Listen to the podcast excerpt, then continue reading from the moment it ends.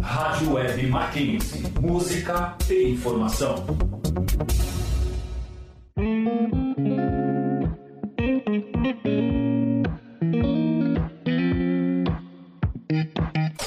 Entre nós.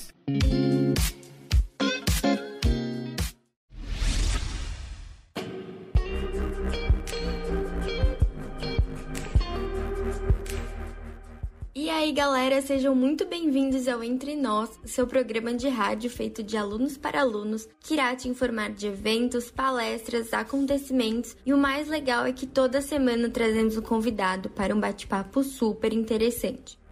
Rádio Mackenzie. E no programa dessa semana, trouxemos a Elaine Frias, profissional em coach, para contar um pouquinho sobre essa área. E para quem tem interesse, o Instagram dela é @elaine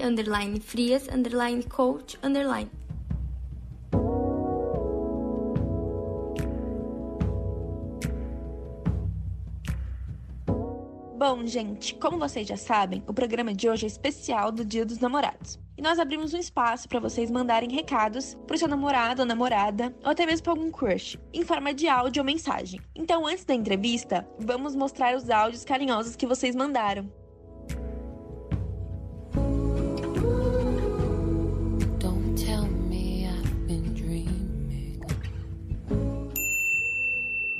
Oi, meu nome é Sofia e eu queria mandar um recado que a Giovana Mura é minha melhor amiga e ela me falou esses dias que o namorado dela tava meio tímido para mandar uma mensagem para ela por aqui.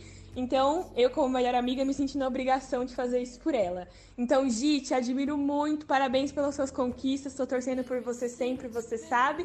E você é minha crush, com todo respeito ao seu namorado, mas você é minha crush. Beijo. Oi, meu nome é Kiara Salustre. Primeiramente, gostaria de mandar um beijo para minha melhor amiga, Isadora Henriques. Ela arrasa. E agora quero mandar uma cantada pro meu namorado, João Vitor Andrés. Do que adianta fazer cinco anos de direito se você não deixa quebrar as leis do seu coração? Beijo, Moze, já tô com saudades.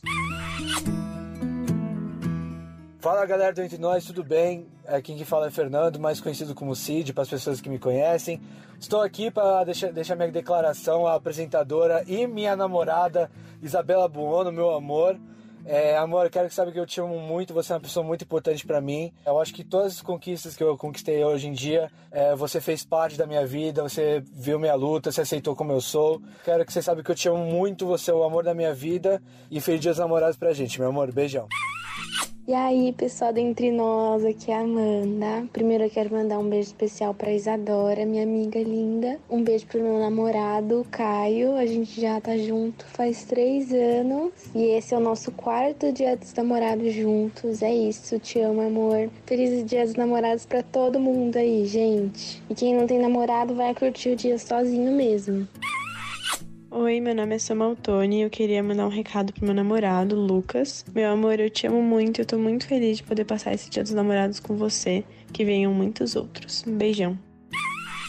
Oi, oi, meu nome é José Luiz. Esse é um áudio para Gabriele Orso, minha namorada. Gabi, meu amor, queria te mandar um beijo, te mandar um abraço, que nesse Dia dos Namorados você consiga celebrar comigo o nosso namoro. A gente já tá chegando quase à marca de um ano junto, praticamente aí no dia que você for escutar esse áudio, a gente vai ter completado 11 já. Então queria te mandar um beijo, te mandar um abraço, falar que eu amo muito você que apesar das nossas diferenças às vezes eu não conseguiria ficar sem você é, ainda mais nesse tempo de pandemia. Queria te dar um, para você um grande, grande beijo pela terceira vez estou falando. E eu te amo demais e a gente possa comemorar para sempre as vitórias as conquistas do nosso peixão. Um grande beijo, Gabi. Te amo muito. Por último, o áudio da Beatriz, aqui do Entre Nós, pro seu namorado Giovanni. Amor, nesse nosso dia eu tô vindo aqui na rádio porque eu preciso te multar. Porque nessa pandemia não pode aglomerar e essa beleza toda tá ultrapassando os limites permitidos. Sério, você é que nem andar de bicicleta, não tem como esquecer. Mas, brincadeiras à parte, considerando nosso histórico de cantadas falidas, eu só queria dizer que você acertou um critical hit no meu coração e dele não sai mais. Eu te amo muito. So you can keep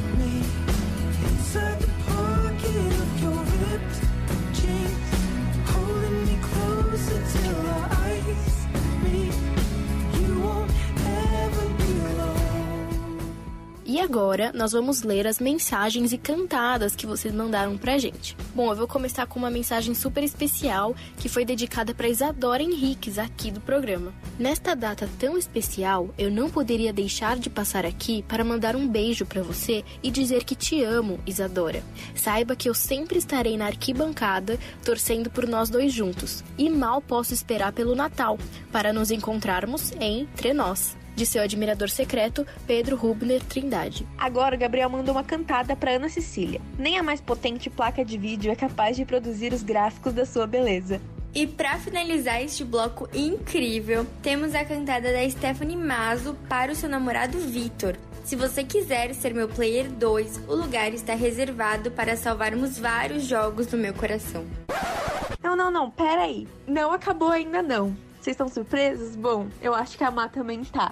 Para finalizar, a gente tem um recado para Marina Camaroto. E o próximo recado que recebemos é do admirador secreto para Marina Camaroto aqui do Entre Nós. Eu vou ler aqui a cantada para vocês. Você tem um mapa? Porque eu acabei de me perder no brilho dos seus olhos. Entre Nós. Olha só que romântico. Bom, encerramos esse bloco especial com chave de ouro, né? E para quem gostou e ficou com vontade de participar, é só ficar ligadinho no nosso Instagram, @maquentrenós, que nós avisaremos vocês da próxima oportunidade. Agora confiram a entrevista da semana.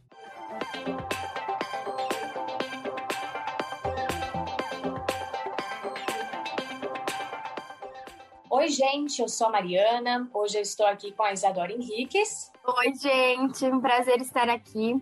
Com a Marina Camaroto. Oi, gente. E hoje vamos entrevistar a Elaine Frias, que é coach e faz um trabalho de autodesenvolvimento pessoal direcionados a mulheres que buscam reencontrar sua identidade e recuperar sua autoestima e amor próprio.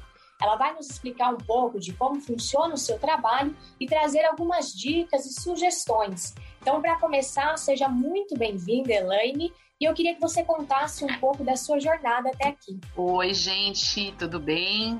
Muito obrigada pelo convite. Meu nome é Elaine Frias, eu sou casada, quase 18 anos, sou mãe da Maria Clara, de 13 anos, e o Miguel, de 10 anos, e eu sou formada em publicidade e propaganda. Minha trajetória, né, minha atividade profissional sempre foi atuando como secretária. É, a gente acaba desenvolvendo muito essa questão do relacionamento humano, porque, assim, eu já tive os mais diversos tipos de chefe e você acaba desenvolvendo esse jogo de cintura de saber lidar com cada um de uma maneira específica. E aí a minha jornada no desenvolvimento humano começou ainda na minha adolescência. É, eu sempre trabalhei é, dentro da Igreja Católica como é, líder de grupo de jovens, como catequista. Então, assim, é, indiretamente, né, não é visto como sendo desenvolvimento pessoal, mas é porque você está desenvolvendo os humanos, né? É, seja mais para a parte do espiritual, da conexão com a divindade, é, seja você realmente ouvindo, né? Recebendo as angústias, as dúvidas, as preocupações desses jovens. Então, digamos que a minha trajetória no coach já vem desde a minha adolescência. E você pode contar para a gente de como que trabalha um coach e o que, que é o termo coaching? Então, o coach ele é um profissional capacitado para ele estruturar um processo de envolvimento para o seu coach. É, e esse, essa, esse processo né, de desenvolvimento ele é baseado na metodologia genuína do coaching, que é potencializar essa pessoa para levá-la do estado que ela está hoje, o seu estado atual, ao seu estado desejado que é o famoso sair do ponto A e ir para o ponto B, né? Que geralmente é, é, é dito. Então, a metodologia do coaching ela é baseada nos estudos das mais diversas áreas do comportamento humano. Tal como a filosofia, a neurociência, a psicologia, a sociologia, dentre vários outros. E é um estudo aprofundado sobre as ciências humanas. Então, o coaching, ele se baseia em técnicas estudadas e comprovadas cientificamente. Então, não é nada na base do achismo, opinião de cada pessoa, opinião pessoal de cada um. Ela é baseada cientificamente em estudos e pesquisas para o desenvolvimento do, do indivíduo seja através de testes comportamentais ou as famosas ferramentas, né, que na verdade são exercícios, questionamentos que levam a pessoa a refletir sobre as suas ações, sobre os seus pensamentos e o seu comportamento. Então, o coaching não é nada de esoterismo, aconselhamento. Coaching é uma metodologia. Qual você acredita ser o papel do coaching na sociedade, né? Porque acho que para o indivíduo, como você acabou de falar, né, seria ele começar a pensar um pouco no que ele faz, nas suas atitudes, né? Do que ele transmite. O que você acha que, que, que é importante né, do coach na sociedade? É, eu acho que o, o, papel do coach ele é um papel importantíssimo, porque o coach ele é um agente multiplicador. É, ele é um agente multiplicador de, de pessoas autoconfiantes, de pessoas focadas e que praticam a autorresponsabilidade. Então, essa é, é conscientizar o indivíduo da responsabilidade que ele tem perante toda a sociedade, né? É, porque isso desenvolve e potencializa essa sociedade que passa a ser formada por pessoas que assumem o seu papel dentro dela. É, porque a nossa sociedade ela é sistêmica. Então, quando eu conscientizo esse indivíduo é, da, da autorresponsabilidade dele, do papel dele, isso é sistêmico. O que eu faço, seja de bom ou de ruim, ele repercute em toda essa rede sistêmica que é a nossa sociedade. A minha decisão pessoal ela vai influenciar diretamente todo esse sistema que é a nossa sociedade. E quando que nós devemos buscar um coach? Isso é uma decisão muito pessoal, né? Claro, é uma decisão é, do momento, dentro do momento que aquela pessoa é, está vivendo. Eu conheço pessoas que buscam o coaching por decisão própria, é, de repente para entender um pouco algo que não está indo bem na sua vida, que ela vai em busca de respostas, uh, para entender o porquê daquele comportamento. Então, isso pode vir de uma pessoa que percebe que está com a sua autoestima muito baixa, é, ou porque de repente quer certeza maior sobre a escolha do curso que ela fez para um vestibular e saber se realmente aquilo vai trazer, vai agregar valor para a vida dela.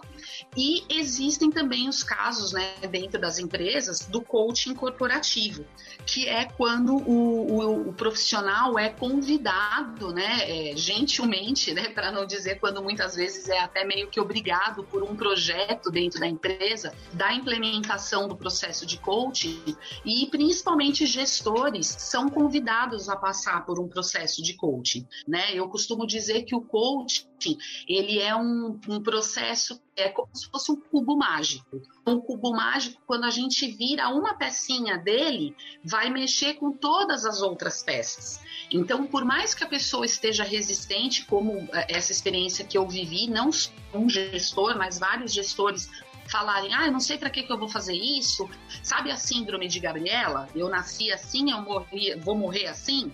É a famosa síndrome de Gabriela. Então a pessoa fala, ah, eu sou desse jeito, me contrataram desse jeito, eu não vou mudar. Só que daí, conforme ele vai passando pelo processo e ele vai percebendo pelas próprias respostas que ele dá que a, a atitude dele não está sendo legal, que aquilo que ele está transmitindo para as pessoas que o cercam está é, fazendo mal para ele mesmo, está tendo um retorno negativo para ele, seria, digamos assim, usando um termo bem chulo, mas seria uma burrice dele persistir agindo daquela maneira para uma coisa que não está favorecendo ele mesmo. Então a pessoa automaticamente muda. Então, se eu mudo a minha postura no falar com os meus, os meus colaboradores, em casa eu também vou passar a falar de uma maneira diferente com os meus filhos, com a minha mãe, com a minha esposa. Tudo vai mexendo, é um efeito dominó. Qual que é a diferença do papel do coach e o papel do psicólogo? O termo coaching, ele vem de termo que é o cocheiro, né? A pessoa que é, conduz a carruagem. Mas as pessoas confundem o coach com o coaching e o coachee. Então, o coach é o profissional que conduz o processo. Então, eu, Elaine, sou coach. Eu sou uma profissional que aplica uma metodologia do coaching com ING, né? Que daí é o processo em si. E a pessoa que eu atendo é o coach, que é com dois no final, que no caso é, seria o meu cliente. Mas eu não gosto de usar o termo cliente, porque na verdade, por ser um, uma área do desenvolvimento humano, não é simplesmente um produto. Mas a diferenciação das palavras é essa. Então, quando eu falar o coach, é a pessoa que eu estou atendendo. Então, o que, que acontece? O coach, ele não pode atender crianças ou pessoas que apresentam patologias graves relacionadas à saúde mental. Então, uma pessoa que está com depressão, uma pessoa que tem síndrome do pânico, que está numa crise forte de ansiedade, ele não pode atender. Pessoas que não sejam funcionais, aquelas pessoas que têm uma certa dificuldade, uma certa limitação de entender o objetivo das coisas ou que não estejam aptas a realizar tarefas. Porque, como eu disse, o processo do coaching ele tem toda uma metodologia. Então, ele tem a sessão, que é onde nós desenvolvemos as ferramentas, mas existem as ações de coaching, que seriam, digamos, as tarefas de casa que a pessoa precisa desenvolver no intervalo entre uma sessão e outra. Então, se a pessoa não está aberta, não está apta a desenvolver essas ações, é, fica, fica complicado você seguir com um processo que é uma coisa linkada à outra, né? É, o que, que, eu posso fazer? Se eu estou atendendo uma pessoa e eu percebo que ela está com sintomas de algum desequilíbrio da saúde mental, então eu percebo que ela está é, depressiva, eu percebo que ela está tendo crises de ansiedade, o meu papel é direcionar essa pessoa para um psicólogo. Ah, eu posso continuar fazendo o processo de coaching, fazendo terapia? Pode, não há nenhum problema. O que não, não é ético da, da minha parte como profissional coach é eu acreditar que eu posso tratar uma patologia, né, que é uma doença, é, sempre utilizando as técnicas e ferramentas do coaching. Uh, o psicólogo, é, ele já atende, por ele ser da área médica, ele atende qualquer perfil de pessoas, em qualquer idade, em qualquer momento da vida. E justamente por ser um tratamento médico, a terapia, ela não tem uma data específica para alta médica. O processo de coaching, justamente por ser um processo, ele tem começo, meio e fim. E o profissional coach, ele trabalha sempre em parceria com o cliente, né, por esse tempo determinado aí de começo, meio e fim, e ele foca nas potências do indivíduo, nas competências, né? Ele, ele potencializa as qualidades dessa pessoa para que isso trabalhe a favor dela. E o processo do coaching, ele é baseado na fórmula SMART, que é uma, uma, me fugiu agora a palavra, quando é uh, uma abreviação né, de termos em inglês, que na fórmula SMART é, é um, um objetivo específico, um objetivo mensurável, uh, um objetivo alcançável, relevante e, e o processo do coaching ele acontece no tempo presente com foco no futuro. Ah, mas o coaching também não faz perguntas a respeito da sua infância, de como foi o seu relacionamento na sua família, com os seus pais. Na verdade, o coaching também trabalha com o passado da pessoa, porque é preciso remeter essa pessoa ao passado dela para responder ao start da, da pergunta do processo de coaching. Quem é você então, para você poder responder quem é você hoje, você precisa saber da sua trajetória, da sua história de vida, você precisa reconhecer a, as coisas vividas. Então, quando perguntam quem é você hoje, você é a percepção de quem você foi no passado, com todas as suas experiências vividas, sejam elas boas ou ruins. E Elaine, o que você sugere, né? O que fazer para não ser aquela chamada, né, esponja emocional, né, que a gente acaba absorvendo tudo ao redor, né? O que você sugere? Para você não ser essa esponja, né? Porque a gente usa muito o termo também quando a gente vê aquelas pessoas muito carregadas, muito resmungonas e tal. A gente costuma falar que são os vampiros emocionais, que são aquelas pessoas que sugam toda a tua energia. Você chega lá, você chega no lugar com uma vibe super boa, super feliz e a pessoa começa assim, ah, sabe aquele, a, a, é outra síndrome, tá, gente?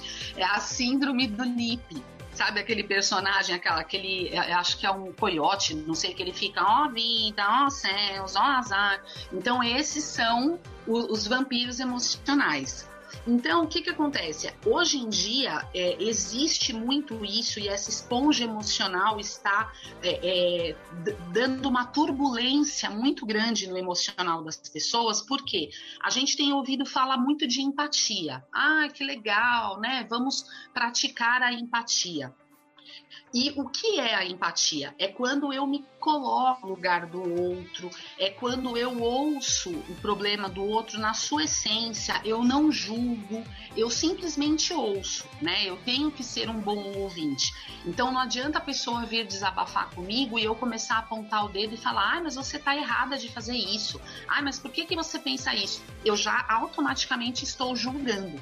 E é muito nato do ser humano de querer apontar o dedo e julgar. Nós já nascemos com essa questão do julgamento, né? Mas eu preciso, a empatia é você aprender a ver a situação do outro através da perspectiva dele. Então, aquilo que dói em mim pode não doer tanto no outro. E às vezes aquilo que está deixando a pessoa super triste, super abalada, para você pode ser uma bobagem, mas para ela não é. Nós precisamos ser empático, mas para a gente não se tornar uma esponja emocional, a gente precisa delimitar essa empatia. Eu preciso colocar um limite entre aquilo que me pertence que é um desafio meu, que é algo que eu posso mudar em mim e aquilo que pertence ao outro. Então, a forma mais simples de você não ser uma esponja emocional é você não carregar pesos que não são seus.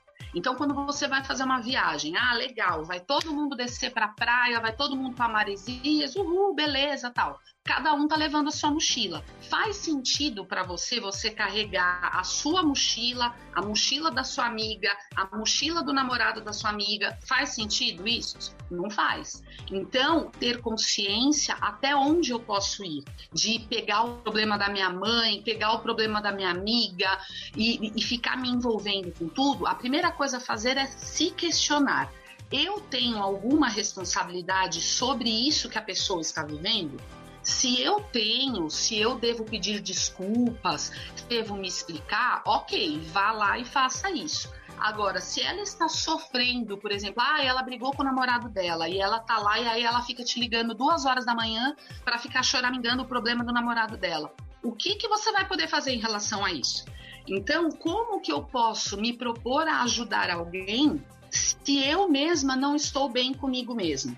Né? Seria o mesmo de eu querer oferecer água para uma pessoa no deserto, sendo que o meu cantil está seco. Eu não tenho como oferecer algo que eu não tenho. E eu costumo falar muito sobre a oração da serenidade, que eu acho que é o mantra perfeito para nós enfrentarmos essa, essa questão de, de não absorver tudo que está ao nosso redor, né? É, não sei se vocês conhecem, mas ela fala assim: Deus, conceda-me serenidade para aceitar as coisas que eu não posso mudar.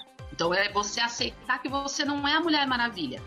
É, dê coragem para que eu possa mudar as coisas que eu posso. Então, o primordial é você ter sabedoria do que você tem o poder de mudar, porque ninguém tem o poder de mudar ninguém. Eu, como coach, eu não tenho o poder de mudar ninguém. Eu tenho como mudar a perspectiva dessa pessoa sobre aquilo que ela está vivendo. Mas mudar a, a maneira dela ser é só ela mesma que pode mudar. Elaine, muitos adolescentes se sentem inseguros, com medo do novo, de se arriscar, e logo surge aquela ansiedade do será que vai dar certo?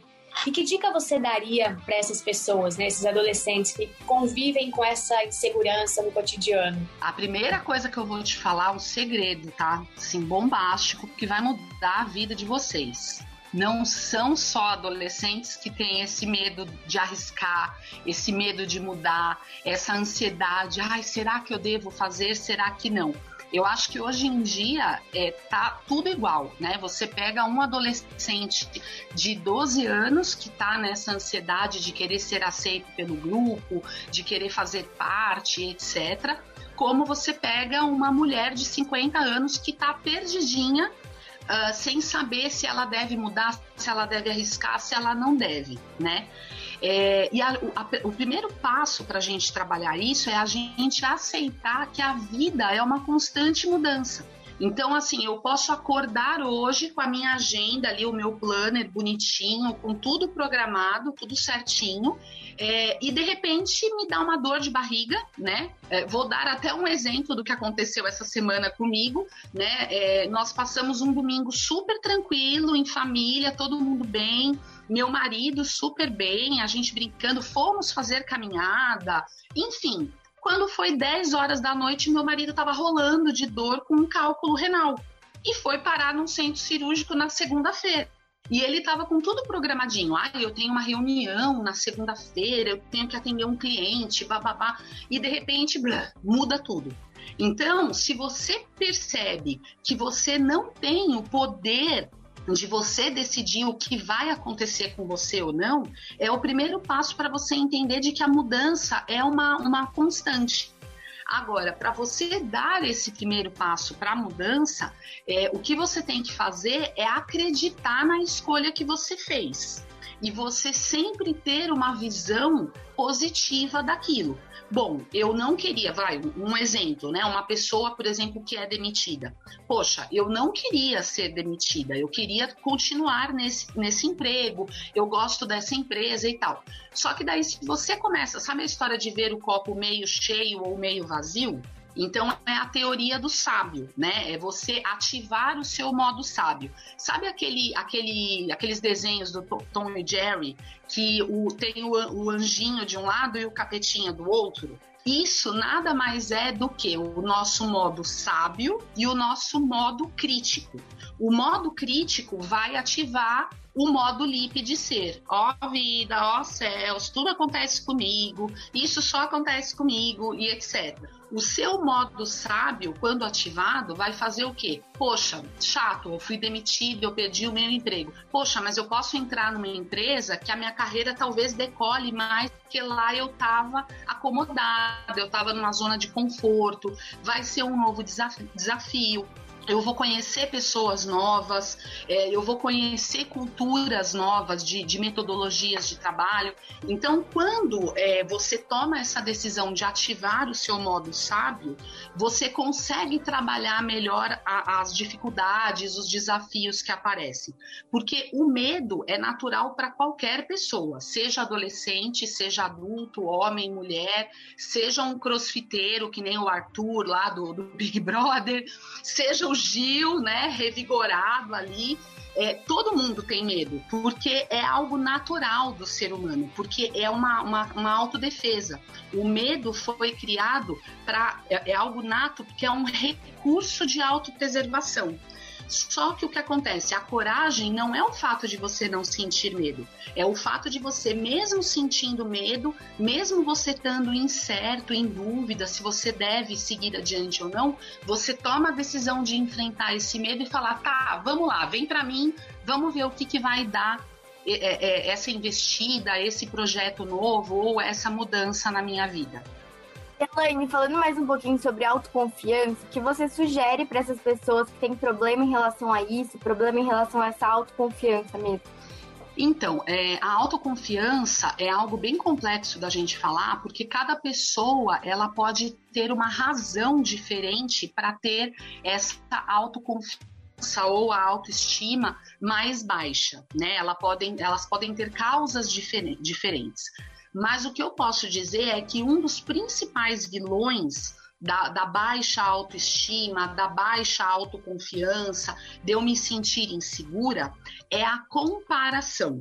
Então, isso é uma coisa que eu falo muito, principalmente para os pais, para as mães, porque quando você tem dois filhos, né, que nem no meu caso, eu tenho uma menina e um menino, é, com três anos de diferença, se eu educo essas crianças fazendo comparações, ai, tá vendo? A sua irmã é mais responsável do que você. Ai, tá vendo? O seu irmão é, é mais rápido do que você. Eu fico fazendo essa comparação. Já ali, bem na infância, eu tô minando a autoconfiança dessa criança. É, outra questão importante, muitas vezes você teve uma educação ótima, você não teve nenhuma questão relacionada a ser comparada com, a, com o irmão, com o primo, ou com o filho da vizinha, ou seja lá o que for. Mas você começa a cultivar a mania de, fa de fazer comparações com as outras pessoas. Né, a, a, famosa inveja, né, que é uma coisa que, além de ser um dos sete pecados capitais, né, é algo que desestrutura totalmente uma pessoa. Por quê? É, se eu tô sempre olhando a grama do vizinho, eu não tô regando, eu não tô adubando, eu não tô cuidando a, da minha grama. Então é óbvio que se eu passo o tempo todo olhando por cima do muro e admirando a, o jardim do vizinho, a grama do vizinho, eu estou descuidando do meu jardim. Eu estou deixando de regar o meu jardim. Então, esse é o grande erro. Não se compare. Uma coisa que está minando muito, principalmente a autoestima dos adolescentes e dos jovens, é a, a, são as redes sociais. É você querer criar um parâmetro de comparação olhando o Instagram do seu amigo, olhando o Instagram de não sei quem, mesmo que sejam de pessoas famosas, é aquela coisa de você ficar, poxa, por que, que eu não tenho uma casa maravilhosa igual a da Maísa, sei lá, por exemplo? Nossa, por que, que eu não tenho uma pele maravilhosa, um cabelo maravilhoso igual o da Rafa Kalimann? Então isso tomou uma proporção, porque assim, nós já éramos bombardeadas com isso, com as capas de revistas femininas, né, daquela história do corpo ideal, da beleza ideal e tal. Só que agora com as redes sociais isso assim triplicou. Então se eu comparo a minha vida comum com a vida de uma influencer, ou mesmo que seja com a vida do, do, da minha amiga, do meu amigo, eu preciso ter noção de que no mundo do Instagram, todo mundo é pleno e feliz, todo mundo é uma pessoa zen, os casais não brigam, corpo é sempre perfeito porque eu tenho um monte de filtros para usar. Então é uma questão de você escolher o que você quer escolher, viver a vida real com todos, todas as nuances e todas as novidades e as surpresas legais e você aprender a trabalhar com isso, ou você ficar se torturando a vida do outro e se questionando por que, que a sua não é igual. É uma questão só de você escolher qual ângulo de visão que você vai ter. Acredito que no momento que a gente está vivendo, muitas pessoas elas acabam se questionando, né, sobre seus propósitos, sobre suas crenças. O que você sugere para essas pessoas, né? Eu acredito às vezes até que pelo fato da gente acabar passando muito mais tempo em casa, né, acabam surgindo muitas dúvidas com relação a isso. O que você sugeriria para as pessoas que estão passando por essas dúvidas, não, não sabe se está no caminho certo, se não está, se, enfim, está acreditando no que deveria ou não? É, na verdade, acho que pela situação que todos nós estamos passando, que é uma situação totalmente atípica e que acho que nem nos filmes aí, é, esses filmes catastróficos, assim, tipo 2012, eu acho que ninguém conseguiu prever o que a gente iria viver, né? É, o fato da gente questionar muito o nosso propósito, na verdade, é por conta justamente desse aprisionamento, né, desse isolamento dentro de casa, que a gente não consegue realmente ver, perceber a nossa evolução. Então, por exemplo, é diferente você fazer um trabalho que você se dedicou e tal, mas que daí você enviou para pro professor é, através de, sei lá, do Google Sala de Aula ou alguma coisa assim, e que você não está vendo qual é a reação do seu professor, e você, por exemplo, apresentar um trabalho na sala de aula, ou você participar, por exemplo, de uma feira de ciências, de uma mostra cultural, aonde você vê a reação das pessoas, as pessoas olhando e falando, nossa, que legal! Por quê? A grande felicidade do ser humano é, se você falar, ah, o que, que o ser humano precisa para ser feliz? Ele precisa ser percebido. Então ele não precisa ser rico, ele não precisa é, ter não sei quantos milhões de seguidores, ele quer ser percebido. Então, o fato de nós estarmos em isolamento, a gente não consegue é, sentir essa percepção das outras pessoas. Então, a gente fica se questionando, a gente tem, tem a impressão de que o nosso dia não rendeu, de que eu não estou sendo produtiva. Então, isso leva a, a me questionar se o meu propósito realmente faz sentido ou não. Agora, um outro detalhe importante que eu gostaria de esclarecer é que essa questão das crenças, muitas vezes ela é confundida com questões religiosas ou de fé. Então, a crença religiosa é uma coisa. As crenças dentro do ambiente do coaching é aquilo que a gente fala que é a formação do indivíduo. Então, é, vamos supor, se eu cresci num lar onde os meus pais, os meus cuidadores, sempre me disseram coisas que me motivavam, que faziam eu acreditar em mim. Olha, vai lá, tenta de novo. Olha, vai lá, eu sei que você é capaz de fazer melhor. É, olha, é, você precisa de ajuda, vamos fazer isso junto. A pessoa se sente apoiada. Ela cresce com a crença de que ela tem capacidade, de que ela é inteligente o suficiente para fazer tudo que ela quer fazer, para entrar numa faculdade é, talvez mais para um curso que talvez seja totalmente diferente do que o restante da família fez, porque ela cresce segura com a crença que foi passada para ela de que ela tem todos os recursos para ser capaz. Agora, se eu cresci num lar onde eu era comparada, onde eu era inferiorizada, onde eu ouvia coisas do tipo assim: nossa, você é uma preguiçosa, nossa, o seu irmão é muito mais inteligente do que você. Nossa, olha, a filha da vizinha passou no vestibulinho de tal escola. E, e, são crenças muito simples, tá? Até, até ditados populares, entendeu? É, coisas do tipo assim, ai, dinheiro é sujo. Ai, não pega no dinheiro porque o dinheiro é sujo. Você ouve aquilo porque as crenças são formadas na tenra infância, geralmente até os 7, 8 anos. Então, se eu cresci de que o dinheiro é sujo, eu vou, ao invés de eu procurar uma maneira de eu poupar o dinheiro e de eu ter o dinheiro guardado e eu ir em busca de algo que faça com que eu me torne mais próspera, eu vou querer me afastar do dinheiro. Porque inconscientemente eu tenho a crença de que o dinheiro é sujo. Então, a grande virada de chave na mente das pessoas, né, que é, eu costumo dizer que é a reformulação, a ressignificação do pensamento num processo de coaching é a detecção das crenças de uma pessoa. Então, por exemplo, eu atendi uma pessoa que tinha uma dificuldade imensa para dirigir e o objetivo dela no processo de coaching era: eu quero entender por que, que eu tenho tanto medo de dirigir. Ela tinha CNH, ela tinha já tinha feito aqueles cursos de direção com psicólogos é, só que ela tinha um medo, assim, ela tinha sintomas físicos, tremedeira, é, arritmia, suadouro. Ela não conseguia dela pegar no volante, ela tinha medo. E ela queria entender isso. E durante todo o processo, o que, que nós identificamos? Que ela era comparada com a irmã mais velha, de que ela se sentia não merecedora da confiança dos pais, de que ela se sentia uma intrusa dentro da, desse ambiente. Então, ela, ela, isso tudo minou a autoconfiança dela e ela se sentia o tempo todo sendo comparada. Então, ao invés dela focar naquilo que ela deveria fazer, o pensamento dela levava ela para ficar pensando e se comparando com essa irmã. Então, as crenças, na verdade, no processo de coaching é dentro dessa questão de como eu vou me comportar diante de tudo aquilo que embutiram na minha cabeça durante a minha infância. E Elaine, nós estamos cada vez mais no dia a dia vivendo numa autocobrança e em busca de uma perfeição que nem sempre é possível, que nem sempre existe.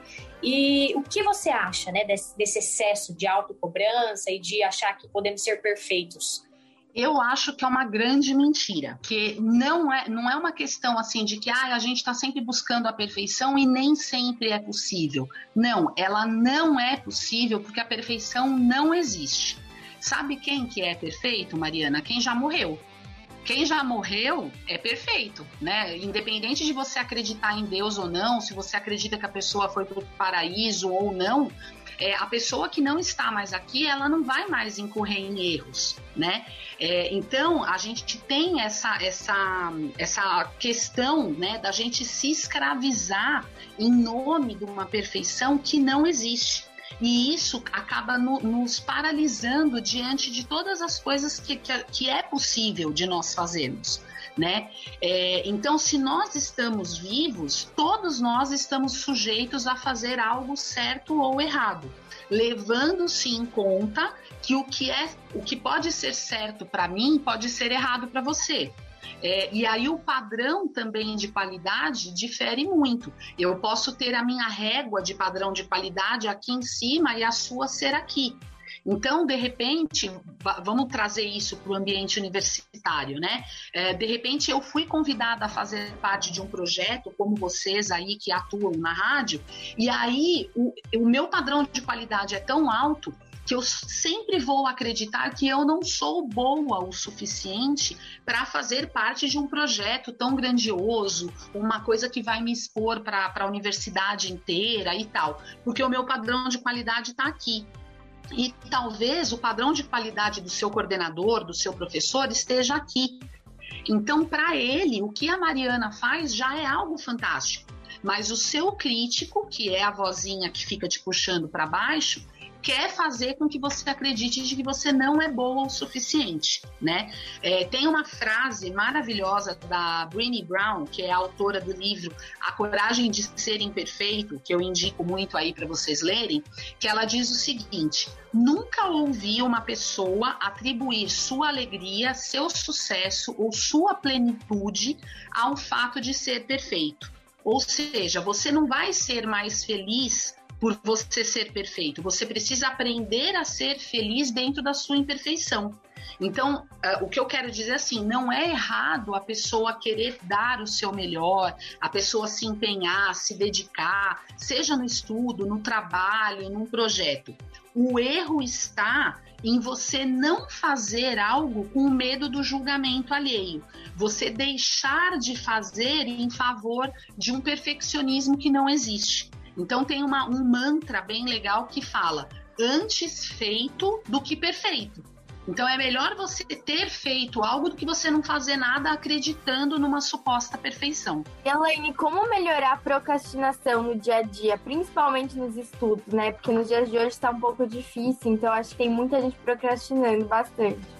Sim, sim. A procrastinação é algo também muito comum é, a todas as pessoas, né? Para quem estuda, para quem trabalha, é, para dona de casa, para criança. E eu brinco que eu sou a louca das listas, né? Eu acho que isso é uma coisa que eu trago comigo da minha vivência como secretária, porque como secretária, muitas vezes você atendendo mais de um diretor e a secretária é meio que o, o, o ponto central, né, da, da empresa, porque ela atende não só os diretores, mas ela é o link entre os diretores e os demais gestores, os demais departamentos da empresa. Então, obrigatoriamente você tem que ter uma lista de afazeres. Ah, a lista, é, é, o diretor X me pediu isso, o diretor Y me pediu aquilo, eu tenho mais isso para fazer. Então, isso é algo que eu trago já de, de toda a minha vivência profissional. Então, o que, que eu falo? Que você precisa ter uma lista to do, né? É aquela, é a lista do que fazer. Então, no início da semana, geralmente no domingo, domingo à noite, assim, eu faço o meu planner da semana, que é quando eu tenho uma visão macro de como os meus horários serão distribuídos durante a semana. Se eu tenho uma consulta médica, se eu preciso levar meus filhos ao dentista, quais os atendimentos que eu vou ter, qual o intervalo que eu vou ter entre um atendimento e outra atividade, se cabe eu colocar de repente alguma outra atividade entre uma coisa e outra. Então eu tenho essa visão macro. É, só que justamente, né, pelo fato de eu ter consciência de que a vida é fluida e que a gente sempre precisa contar com os imprevistos, eu vou fazendo as adaptações a cada dia. Então, mesmo eu tendo esse planner macro, todos os dias eu preciso fazer uma listinha menor, colocando pelo menos três prioridades. Então, dentre tudo isso que eu tenho para fazer hoje, o que eu não posso deixar passar para amanhã? E na questão dos estudos, existe, é, é, não só dos estudos, mas do trabalho, existe muita coisa que está linkada uma com a outra. Então, por exemplo, não adianta eu querer fazer um exercício de cálculo, sei lá, se eu não assisti a aula onde o professor me explica aquela fórmula. Então tem que ter uma ordem. Então eu preciso primeiro assistir a aula da explicação daquela fórmula para depois eu colocar isso em prática fazendo os exercícios. Então, uma coisa muito legal dessa lista do to-do é a gente colocar no papel, porque hoje em dia as pessoas estão muito ansiosas por conta de querer armazenar tudo na cabeça. É, quando eu coloco isso no papel, eu tiro de dentro da minha mente essa preocupação e eu tenho ali pautado o que é que eu tenho para fazer. Então, isso melhor, melhora, inclusive, o meu sono, baixa a minha ansiedade, porque eu tangibilizei no papel as tarefas que eu tenho para realizar. Bom, o Dia dos Namorados está chegando e focando um pouquinho mais em relacionamento, como manter um relacionamento saudável, né? Como perceber sinais de solidão em um relacionamento. Acredito que quem está escutando vai até achar um pouco estranho, né? Como assim solidão em um relacionamento, mas acredito que você possa até explicar um pouco melhor, né? Sim, com certeza. É muito mais comum do que a gente imagina, né? Você ter um relacionamento, por mais que seja um namoro de, sei lá, de 10 anos ou que seja um casamento de 5 anos, é, existem, na verdade, existem momentos em que a pessoa se vê mais sozinha e que isso pode ser, inclusive, positivo, mas você ter a, a solidão durante todo o relacionamento é algo que precisa ser reavaliado. Então, assim, para um relacionamento saudável, a base é o respeito e a admiração pelo outro. Porque quando eu admiro o meu parceiro, a minha parceira, eu vou passar a respeitá-lo muito mais. E esse respeito vem dentro do diálogo, que também é, é essencial é, para um relacionamento. Né? A, a, gente vê muitas vezes é, as mulheres ou os homens falando assim: poxa, meu marido faz tal coisa, ele, é, eu, eu me irrito dele fazer tal coisa. Tá, mas você já falou para ele? Pode ser uma coisa besta, sabe? Assim, porque são as pequenas coisinhas da rotina que vão minando o relacionamento. Então, por exemplo, assim, nossa, uma coisa bem, bem comum. Ah, eu odeio que o meu marido tome banho e largue a roupa jogada no chão do banheiro. Só que eu odeio, mas todos os dias eu vou lá e pego a roupa que está no chão do banheiro e coloco dentro do cesto. E eu não verbalizo para ele que aquilo me incomoda. Aí aquilo vai minando, vai minando. Então eu preciso dizer para ele aquilo que eu não gosto. Existem coisas bizarras do tipo assim, é, vai, ah, eu odeio comer, uh, sei lá, eu odeio comer lasanha no sábado à noite, porque eu passo mal, porque não sei o que, eu, sei lá, ah, eu odeio porque meu marido todo dia, todo sábado à noite ele pede pizza, eu já tô enjoada, porque eu já sei que no sábado à noite eu vou comer pizza. Tá, mas você já falou para ele? Você já sutilmente chegou e falou assim: olha, amor, hoje eu pensei em fazer um prato diferente, hoje eu pensei da gente experimentar um restaurante novo. Se você não verbaliza, se você não dialoga, a pessoa não é é, guru, não tem uma bola de cristal para saber. Então, relacionamento saudável vai disso, dessa troca, né, de você admirar o outro. Então, justamente por você admirar, você quer estar tá próximo, você quer estar tá junto, é, e você tem essa liberdade de você falar sobre os sentimentos, sobre o que você não gosta, sobre o que você gosta. É, eu costumo é, é, comparar os, os relacionamentos como se fosse uma bicicleta, né? Aquelas bicicletas de dois, assim, que a gente vê na praia, nos filmes românticos e tal, ou até mesmo com um caiaque, né? Aqueles caiaques a remo que a gente vê na, nas praias. Por quê? É formado da força de duas pessoas. Então, por exemplo, num caiaque, se eu quiser remar para um lado e o meu parceiro quiser remar para o outro, eu não vou sair do lugar, eu vou ficar girando. E eu não vou conseguir evoluir, eu não vou conseguir é, é, é, ter a métrica do quanto que a gente está evoluindo junto, aonde a gente quer chegar. E a bicicleta é a mesma coisa. Se eu pedalo para um lado ele pedala para o outro, a gente não vai sair do lugar. É, os sinais de solidão num relacionamento, a gente pode pontuar aí alguns, por exemplo, quando o casal tá junto, mas ele não curte mais nada junto. Então ele tá junto por obrigação. É, sabe aquela coisa assim, eu sempre fui muito contra isso, até mesmo na época que eu namorava, aquela coisa de você ouvir suas amigas falando assim: não, é sábado à noite, então o fulaninho tem que estar comigo em casa. O coitado do fulaninho poderia estar na tua casa assistindo, sei lá, é, Zorra Total. O cara tá lá assistindo Jornal Nacional com você, comendo pipoca com a sua avó. Vocês não estão fazendo nada de divertido junto. E de repente o cara é, queria ter ido jogar bola com os amigos. Gente, deixa o cara ir jogar bola com os amigos. Entendeu? Por quê? Porque quando ele voltar, ele vai estar tá muito mais feliz, muito mais realizado e tal. E aí ele vai te dar atenção, a vibe vai ser outra, entendeu? Então, quando eu falo de que em alguns momentos a solidão é importante, na verdade não é a solidão, é a, a, a preservação da individualidade de cada um. Porque o meu namorado, o meu marido, ele gosta de fazer determinadas coisas que eu não sou obrigada a gostar. Então, vou dar o exemplo aqui na minha casa. O meu marido ama pescar. Eu acho assim, fica lá olhando pro lago e a coisa não sai dali.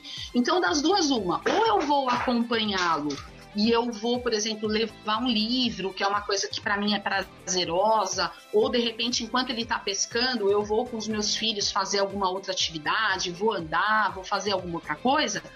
Mas eu vou deixar ele fazer, porque aquilo é um momento de, de, de dele se desestressar, dele se desligar, dele fazer algo prazeroso para ele. E da mesma maneira, você precisa buscar coisas que vocês gostem de fazer junto. Então, seja você assistir uma série junto, seja vocês uh, fazerem uma caminhada, ah, vamos começar a fazer exercício físico junto, mas sem obrigar o outro a fazer.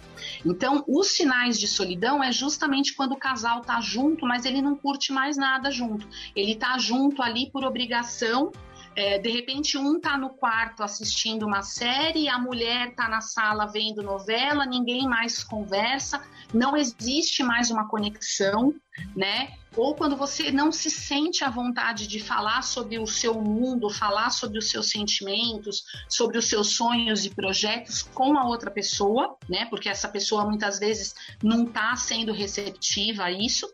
Uh, uma outra coisa importante, quando você muda o seu comportamento para agradar o outro, isso é terrível, né? Quando você começa a se anular, é, começa a deixar de fazer as coisas que você gosta, começa a deixar de andar com seus amigos, começa a, a, abrir mão de uma série de coisas em nome do outro. Então, isso tudo são sinais de solidão no relacionamento. E qual o valor do amor próprio nos relacionamentos? Ah, é importantíssimo, né, Mari? É, é super importante porque quando eu pratico o amor próprio, é, quando eu me coloco em primeiro lugar, quando eu me priorizo, eu admiro quem eu sou, eu, eu passo a ser mais criteriosa com as pessoas com quem eu me envolvo né? E isso não só na questão do relacionamento amoroso, né? É, nós temos, quando a gente fala de relacionamentos tóxicos, existem relacionamentos tóxicos dentro da nossa família, existem relacionamentos é, tóxicos nas nossas amizades. Então, sabe aquela coisa de você ter uma amiga de infância que você fala assim: ai, não, eu não posso abrir mão dela, porque, poxa, ela gosta tanto de mim, porque, nossa, nós estudamos durante todo o colégio junto, desde o prézinho até o colegial e tal. E aí você fica ali preservando, mas é uma pessoa tóxica, é uma pessoa que te puxa para baixo, é uma pessoa que todas as vezes que você vai compartilhar um projeto, um sonho, alguma coisa, a pessoa fica ali falando não vai dar certo. Ah, eu acho que é melhor você não fazer. Ah, mas você não é capaz de fazer isso. Então é assim, é aquela pessoa ou, ou a pessoa que é invejosa que isso daí muitas vezes eu não tenho como controlar. A pessoa pode ser muito minha amiga, eu posso gostar demais dela, e de repente na, no andar da vida ela começa a tornar uma pessoa que ela inveja a minha vida. E aí é aquela pessoa que ela quer fazer tudo que eu faço, ela quer ter a mesma roupa que eu, ela quer falar do jeito que eu falo, e isso começa a ser tóxico. Então, qual é o papel? É você se afastar. Então, quando eu visto em mim, né? É, sabe aquela, aquela coisa que fala quando a gente trabalha e tal, que você fala assim, ah, eu, eu dou muito valor à grana que eu tenho, porque eu sei o quanto que eu ralei ali trabalhando, fazendo hora extra e tal. Então, meu, eu não vou pegar minha grana e investir em qualquer coisa. Isso vale também para o amor próprio eu não vou mais valorizar o julgamento alheio, eu vou fazer aquilo que eu acho certo. Então eu não vou aceitar ser comparada com ninguém, eu não vou é, é, aceitar ser diminuída por ninguém. É, é, bem a analogia, não sei se vocês já ouviram falar, a analogia da máscara de oxigênio no avião. É, quando o avião começa a ter qualquer problema, a primeira coisa que acontece é descer as máscaras de oxigênio E se eu estou preocupada em salvar quem está do meu lado, em ajudar os outros, eu preciso primeiro colocar a máscara de oxigênio em mim para poder ajudar o outro. Então, o, o, o, amor próprio é exatamente isso. Para eu poder amar alguém, para eu poder admirar alguém, eu preciso me amar. Eu preciso reconhecer esse cara realmente compra minhas ideias, ele tá ali junto comigo, ele acredita em mim, ele investe em mim. Então, o amor próprio é essencial por conta disso. E Elaine, antes de finalizar, você tem mais alguma dica ou sugestão que você quer passar para o pessoal que está ouvindo a gente? Ou se tem algum projeto futuro também que você quer compartilhar? Melhor dica que eu posso dar, né, abordando tudo isso que a gente falou, o seguinte: invista em você. É, você é a tua companhia até o final da vida. Não importa se você vai casar com uma pessoa aos 20 anos e você vai ficar com ela até morrer. É, não importa se você vai começar a trabalhar no e fazer a sua carreira de uma vida inteira dentro dessa empresa. As consequências em torno de você, elas são transitórias o tempo todo. Você é a sua companhia até o final da vida. Então seja a sua melhor companhia. Admire-se, celebre as suas conquistas, não fique dependendo do, do aplauso alheio. O aplauso pode vir do pai, da mãe, do namorado, da amiga, mas saiba você mesma se aplaudir. Porque muitas vezes a gente faz as coisas esperando ter todos os elogios e o reconhecimento da nossa própria família e às vezes isso não vem e aí a gente se frustra. Então a gente precisa aprender a falar com carinho com a gente mesmo. É, do tipo assim, ah, você teve um dia ruim? Poxa, Isadora, hoje seu dia não foi muito legal, mas olha, bora para cima que amanhã vai ser um dia melhor. Vamos respirar, vamos controlar a respiração, vamos controlar a ansiedade que amanhã vai ser melhor. Porque se você fica na expectativa de, de, de que alguém fale isso para você e isso não vem, é uma carga maior para fazer você se sentir mal mais ainda do que você já está. Então, se você sabe tudo que você viveu, tudo que você se dedicou, tudo que você ralou, você não vai aceitar que alguém fale para você que você não é boa o suficiente. Você não vai admitir ser comparada ou diminuída por ninguém pessoal que está nos ouvindo é, para me seguir lá no meu Instagram, né? No Identidade para Mulheres, né? Que é Elaine Frias Coach no, no meu Instagram. Porque lá no Instagram é onde eu faço lives, onde eu divulgo quando eu tiver workshops, quando eu tiver é, masterclass, enfim, aí por lá dá para acompanhar o, o que eu ando aprontando por aí. Então, Elaine, muito obrigada. Essa foi a nossa entrevista com a Elaine Frias. E quem quiser conferir, tem um joguinho que a gente fez com ela no arroba Entre Nós. Entre Nós. Muito obrigada pela audiência. Não esqueçam de conferir nosso Instagram, arroba Nós, e seguir a página para ficar de olho nas novidades e interagir com a gente. Abraços e até o próximo programa. Esse é o programa Entre Nós, dirigido e redigido por Isabela Buono, Isadora Henriques e Marina Camaroto, com a supervisão do professor Álvaro Bufará e trabalhos técnicos realizados por Doni Paruti e Emerson Canoa. Entre Nós. Rádio Web Mackenzie. Música e informação.